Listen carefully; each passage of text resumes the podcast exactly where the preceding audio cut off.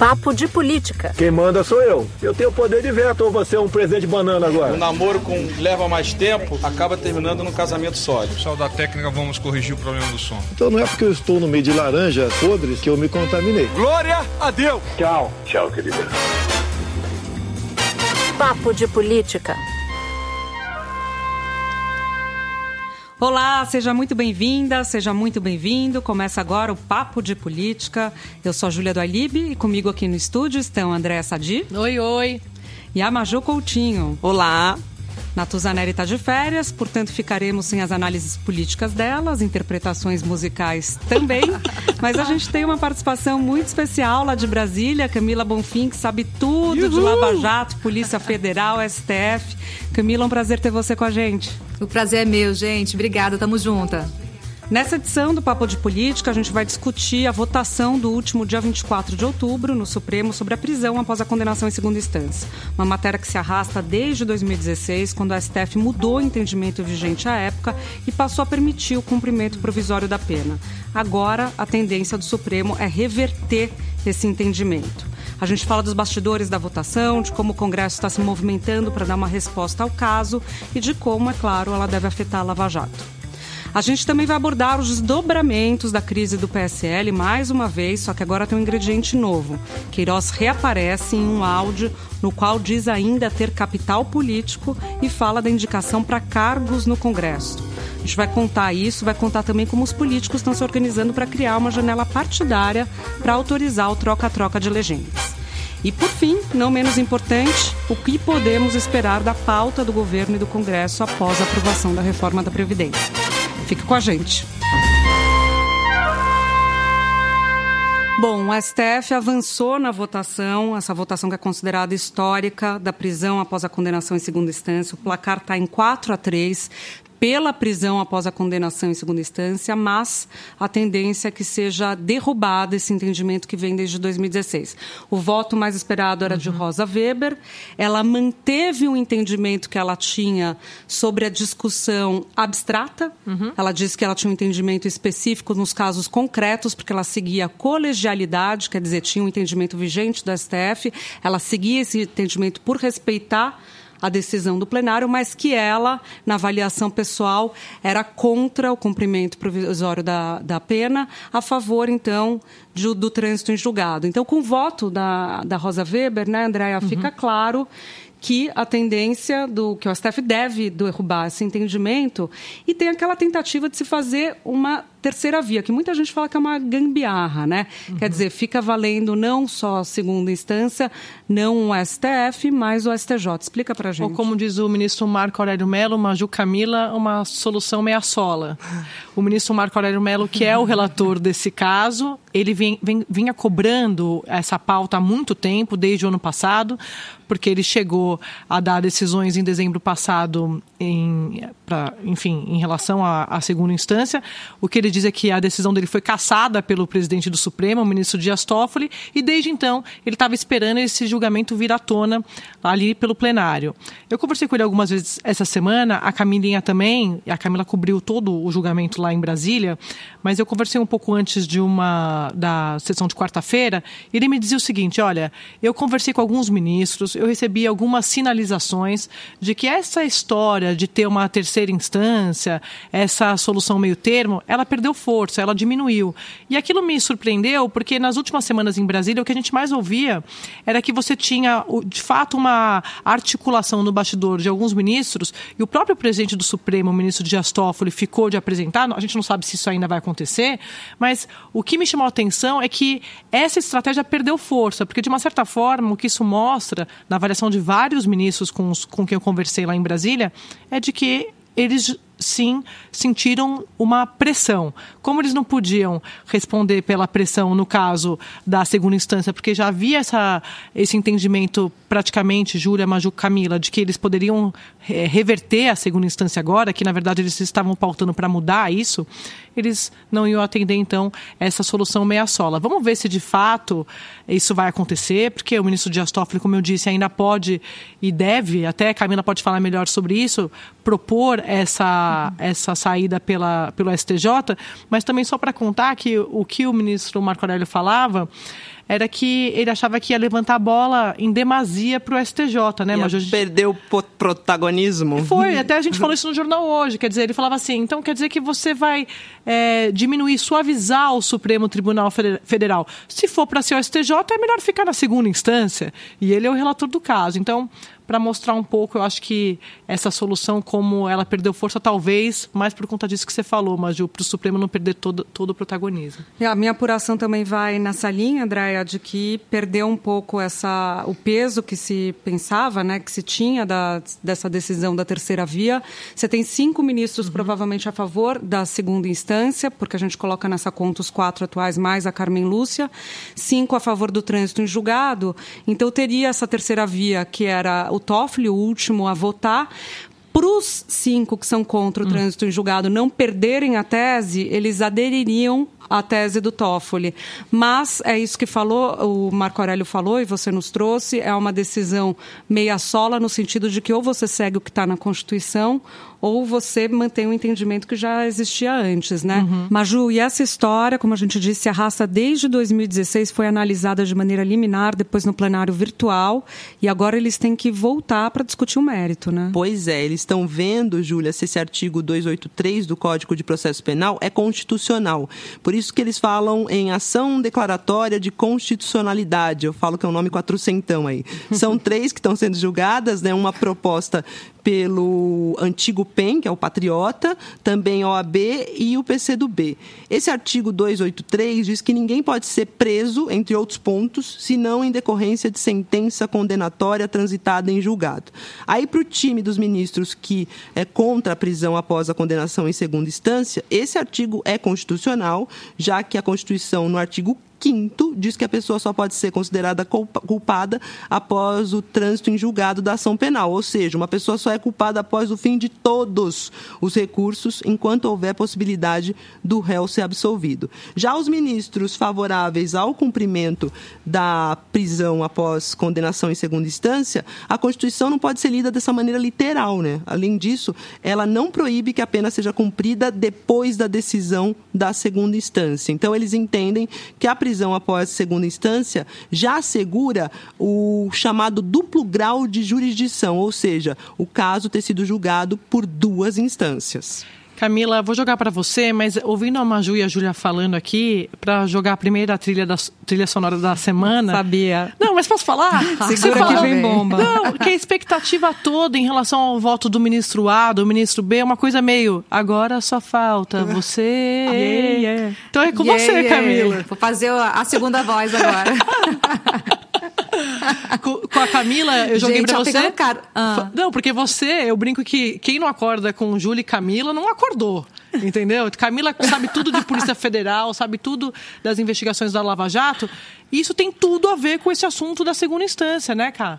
Exatamente, esses assuntos aí estão se cruzando e a gente precisa explicar também. Vou aproveitar o que você disse, Sadi, e também o que a Maju disse, para lembrar o seguinte: que esse assunto da segunda instância lá no Supremo, ele é antigo, porque se a gente pegar, puxar aí na memória na cronologia da Constituição de 1988 até 2009, o Supremo sempre entendeu que era possível executar essa pena após a confirmação em segunda instância.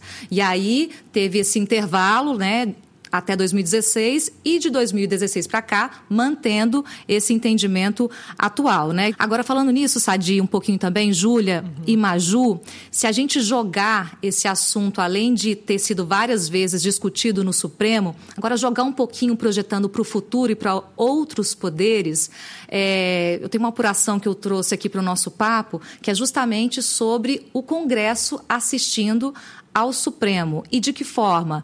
Não é de uma forma passiva. O Congresso tem uma PEC, que é uma proposta que muda a Constituição, justamente para tratar da segunda instância, prevendo a prisão nesse entendimento atual do Supremo. Uhum. E lá, o, o sentimento que existe e a articulação que já começou a se movimentar é que assim que, essa, que o Supremo terminar essa votação, vai ter um tempo político ali de intervalo, mas eles já estão articulando é, para, no mérito dessa proposta de emenda à Constituição, modularem, para usar aí a palavra da moda, a segunda instância, que é justamente é, a proposta dos políticos, principalmente da oposição e do Centrão, aí tem PT, tem PDT, PCdoB, tem PP, é. Segunda instância se aplica a crimes mais violentos, um assassinato, por exemplo. Agora, outros crimes que eles consideram menores, como Caixa 2, que é um crime eminentemente político, aí se aplicaria o trânsito em julgado, portanto, aí criando uma certa casta né, entre o tipo de crime ou não. E essa discussão no Congresso é importante porque é, o STF está discutindo isso porque entende que o legislador não está fazendo o que deveria fazer. Né?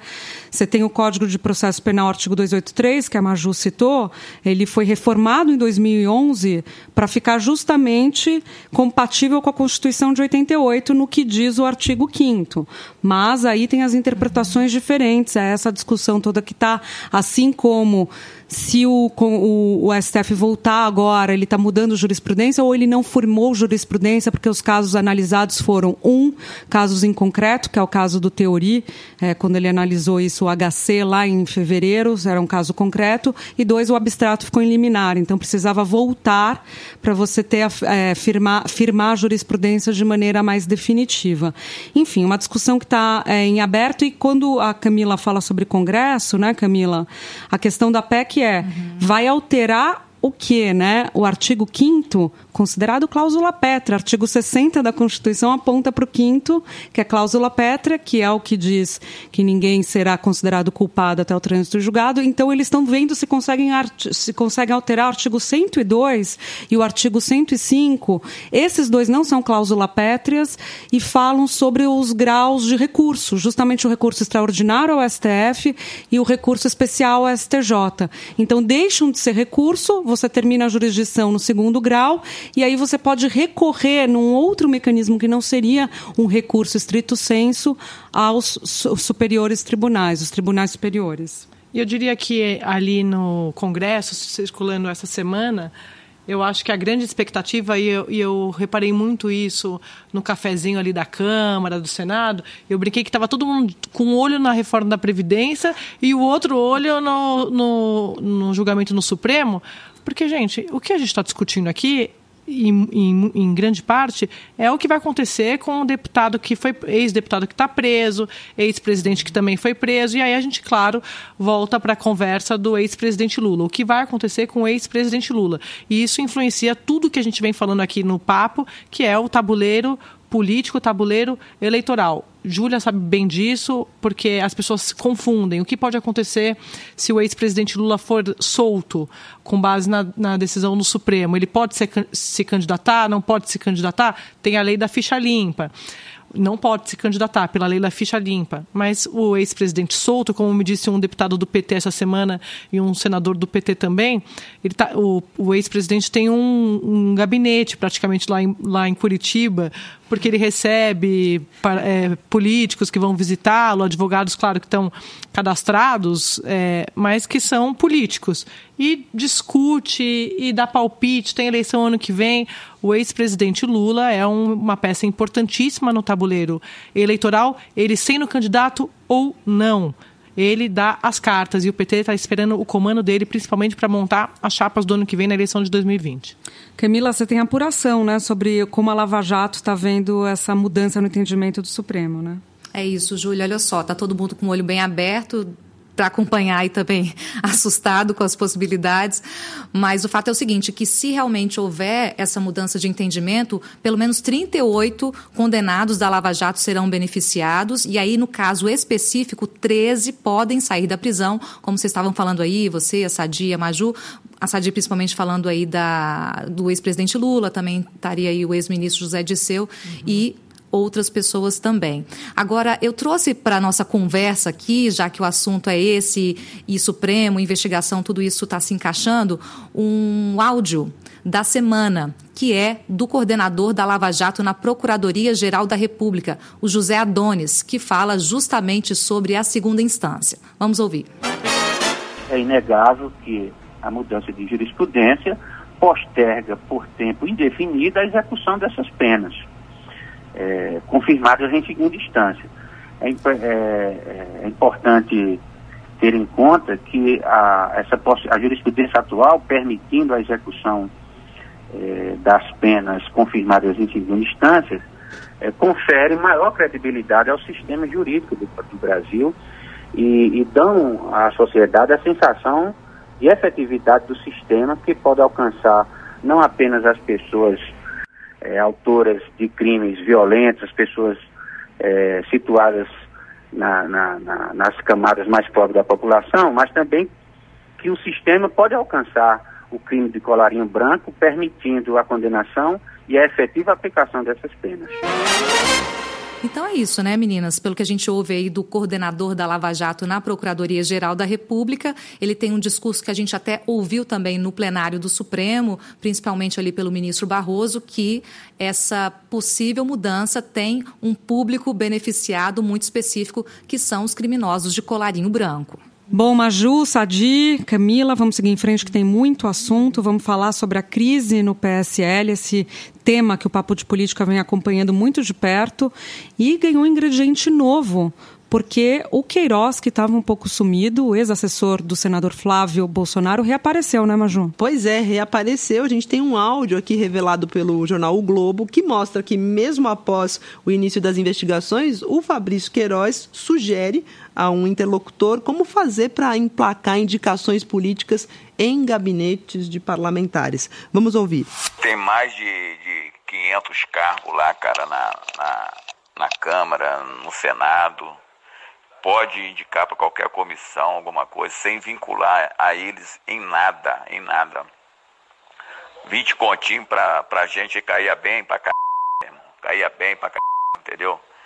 Não precisa vincular ao nome, chegar lá e, pô, cara, o, o gabinete do Flávio faz fila de deputados e de senadores lá, pessoal para conversar com ele, faz fila.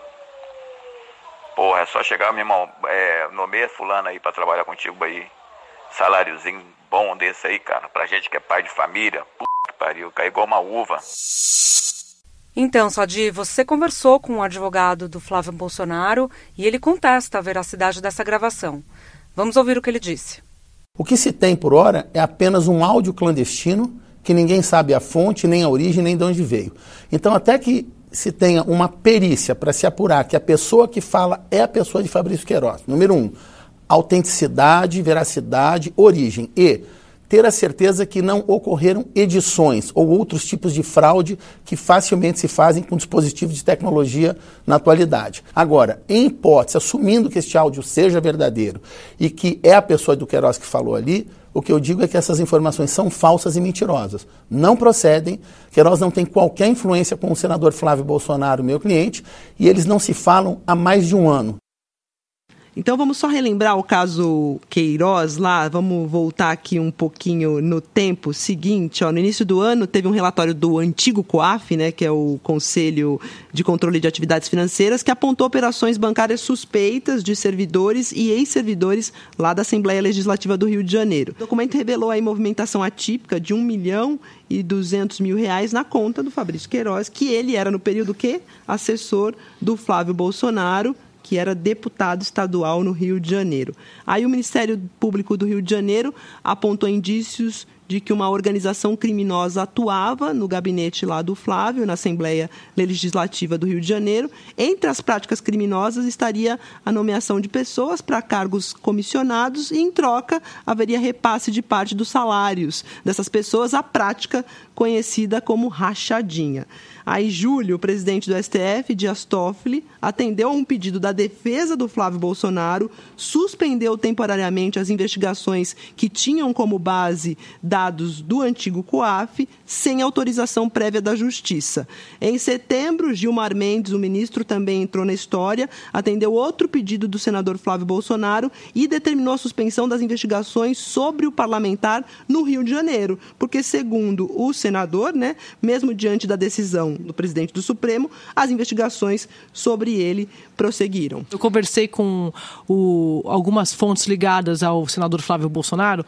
É óbvio que eles estão monitorando esse caso com lupa, porque qual é a estratégia da, da, defesa até aqui? Ah, vamos esperar o julgamento no Supremo no dia 21 de novembro, que vai decidir se pode ou não investigação usar dados do COAF, COAF antigo COAF, aquele órgão que detecta movimentações atípicas nas contas é, bancárias das pessoas. Foi isso que aconteceu. O, os investigadores tinham um, um, relatório do COAF que detectou movimentação atípica no, na conta do Fabrício Queiroz foi o, o pontapé, o ponto de partida para a investigação do caso Queiroz. Só que o Supremo suspendeu essa investigação. Uhum. A defesa está esperando a decisão em plenário, do dia 21 de novembro, para pegar essa decisão, levar lá para o Rio de Janeiro e dizer assim: ó, oh, Rio de Janeiro, investigadores, pode arquivar essa investigação do Queiroz aqui, porque as provas são nulas, porque não tem nada. Só que não, porque hoje, com esse novo áudio, na avaliação do próprio entorno do Flávio Bolsonaro, pode ser que a investigação Queiroz ganhe um filhote, um braço, um irmão, e aí em Brasília. Porque se de fato a Polícia Federal quiser abrir uma investigação, neste caso específico de, desse áudio que foi revelado pelo jornal Globo, é referente ao mandato atual do senador Flávio Bolsonaro, Bolsonaro não tem nada a ver com a LERJ. Uhum. O foro, o, a, a, a, competência para isso é o Supremo Tribunal Federal, e aí você tem um fim de ano sem presente de Natal para a defesa do senador Flávio Bolsonaro. Lembrando que o caso Queiroz 1, vamos colocar assim, começou em dezembro do ano passado. E quando a gente fala dessa crise toda de PSL e Queiroz, a gente olha lá para o Congresso, porque o presidente já não tem uma base naqueles moldes que a gente conhecia, já há uma dificuldade para aprovar os seus projetos, tem que ir ali no varejo, mas aprovou a reforma da Previdência. A reforma da Previdência acabou passando muito pela vontade dos parlamentares, muito pela articulação do presidente da Câmara e do Senado, mas o que a gente pergunta e todo mundo quer saber é o que vem aí depois da aprovação da reforma, né, Maju? E tem aí pontos importantes para serem decididos, né? Tem aquele, eu falo reforma administrativa, que é o RHzão do governo, né? não é, gente? É o RHzão. É isso, é, né? basicamente. Tem que saber o que corta de funcionário, o salário que diminui. Eu só queria dar um dado para vocês aqui, que é importante, que eu peguei com um professor de economia da ESPN, o Leonardo Trevisan, que eu fiquei assustada com esse dado. Eu estou procurando aqui, gente, mas eu vou achar. Só um minutinho aqui, ó. Não, é só. Em 15 anos, o país saltou de 540 mil funcionários da União, ele diz só no executivo, para 712 mil. O salário médio só no executivo saltou nesse período de R$ 4.112 para R$ 11.842. Lembrando que o salário médio no setor privado em 2018, ele diz, foi de 1.960 reais. Então tem essa reforma administrativa, que é esse RHzão para reorganizar a casa, funcionário, cortar funcionário. Segundo o maior cortar... gasto do governo, Maju, 300 bilhões de reais depois só com... da Previdência depois né? da Previdência, é só isso. com salários. E tem a reforma tributária, tem nos, proposta no Senado, na Câmara, a do governo que não chegou. Aí eu pergunto para você, Júlia, o governo não podia abrir mão desse protagonismo e já encabeçar essas reformas que estão em andamento?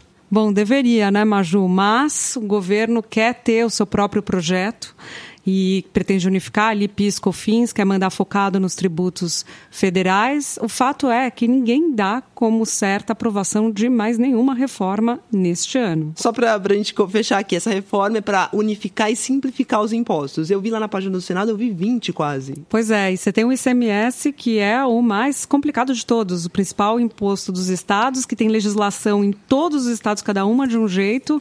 Então, o próprio Rodrigo Maia diz, reforma tributária que não mexe no ICMS não é reforma tributária, mas o governo federal não quer mexer no ICMS porque sabe que vai dar uma encrenca. E aí que é um dos nós da tributária. Eu conversei, Júlia, com o novo líder do governo no Congresso, o senador Eduardo Gomes, do MDB do, do Tocantins, e ele acha que há clima para votar tudo. Ele está confiante, gente. Escuta aí.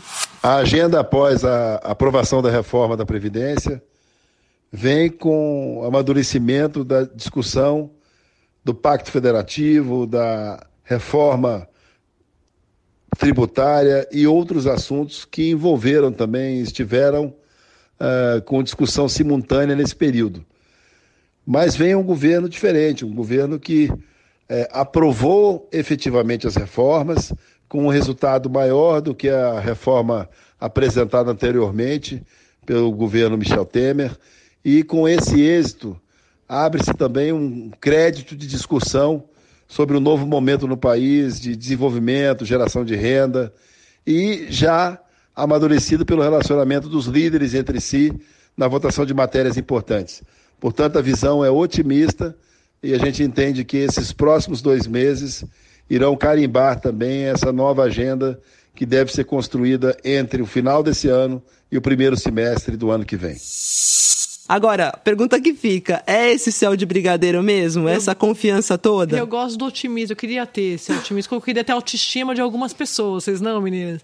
Eu acho assim: a reforma tributária, a, com qualquer líder que tiver de fato ali, Maju, na linha de frente, no front, negociando, uhum. sabe que pode esquecer reforma tributária esse ano. Mas o gesto de você enviar e mostrar que você está tocando a reforma tributária é, é com o que o governo está contando.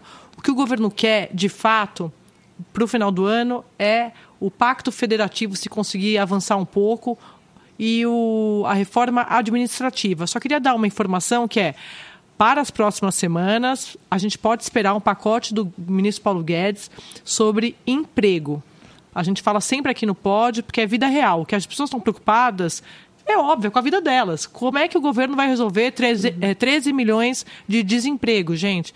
O ministro Paulo Guedes tem esse programa, tem esse pacote, está fechando isso e pretende divulgar isso agora no, nessa agenda pós-previdência. Mas Sadi, vamos, a gente sempre fala isso, né? É. O pacto federativo é aquele lema lá, mais Brasil, menos Brasília, é. divisão de recursos entre estados, municípios, não é isso? Ainda bem que o Maju tá aqui, que é a nossa tecla SAP. É. Maravilhosa. Não, porque pacto federativo, às vezes, é um bicho de sete cabeças. E, e, e a sessão excedente da sessão onerosa, nossa, que tal? Gente. Maravilhoso. O que eu mais gosto é da securitização da dívida ativa da União. Emissão de títulos. gente, olha, o Papo de Política vai ficando por aqui, mas não sem antes. Camila, você achou que você ia escapar? Você não vai escapar, não. Quero saber qual que é a aqui, música hein? que para você define essa semana. Qual é a música, Camila? Olha, eu estava bem quietinha aqui, né? Porque eu sei que já tem uma líder de bancada, cantora, com vibratos e com ela foi destituída composição própria, né? Ah, ela... o episódio é nosso, ela tá de férias, manda ver. Mas como eu sou esperta, sou estrangeira, vou bem devagarinho. Eu vou fazer o seguinte: a, a minha trilha sonora para o pod essa semana, eu escolhi uma bem popular, gente, para inovar mesmo aqui no gênero musical, porque ela tem a ver com uma crise que é a do PSL, que vamos dizer assim. É, teve um, uns vocabulários também bastante populares ali entre os deputados nessa é. briga. Elegantes. Super leves, né? Só que não. e aí é o seguinte, a minha trilha sonora, vamos para o sertanejo, para a gente também ir para o cancioneiro popular. E eu, que não sou boba, não vou cantar, eu vou declamar, tá bom? Nossa! Eu vou fazer o seguinte. A responsabilidade é, é maior. Olha só, a música é Quem eu quero não me quer. Quem me quer, não vou querer. Ninguém vai sofrer sozinho, todo mundo vai sofrer. Marina Mendonça, maravilhosa. Olha só, marmelada. né? Esse papo de política da maior marmelada, porque a Sadi combinou Não com a Camila Monfim esse sertanejo no final. É. Mas, Sadi, qual Afinidade, a sua... minha filha. Conheço Camila Monfim, ó, de outros carnavais, literalmente pulamos muito carnaval junto. O que, que eu posso fazer? André, você está falando aí da Marília Mendonça, mas eu sei que o seu áudio da semana também é Cazuza. Afinal de contas, ele embrulha a viagem do presidente Jair Bolsonaro à China, que é um país capitalista, segundo ele. Eu que gosto de um karaokê e sei eu me recolho a minha insignificância, sei que eu canto mal, Camila, porque você é muito elegante. Você declamou, eu vou cantar um pouco. Ideologia. Eu quero uma pra viver. Enfim, queria dizer isso porque no karaokê, se eu cantar essa música, eu pontuo. Agora. Eu pontuo. Gente, o Papo de Política vai ficando por aqui. Queria agradecer a edição de Henrique Picarelli, a produção de Daniela Abreu, a edição de áudio de Fábio Cameia, trabalhos técnicos Jorge Tonelli, Gerson Chaves e Anderson Tavares sonoplastia de Giovanni Reginato e supervisão de Cadu Veloso. E você já sabe, todos os episódios do Papo de Política estão no g1.com.br barra podcasts ou no seu agregador preferido. A gente encontra você na próxima. Até! Maju, queria saber se você pontua no karaokê. Eu não, jamais! Mas você conhece? Eu gostaria de pontuar. Meu sonho era ser uma cantora de jazz. De jazz? Assim. A gente muito... pode testar, eu é, acho, né? jazz, né? Vamos levar ela pro karaokê, aquele ah, lá que você gosta? Que vai dar certo. Tem um karaokê que, que eu acho que tá quebrada a máquina, porque eu sempre pontuo, Mas eu gosto de ir lá por causa disso, entendeu?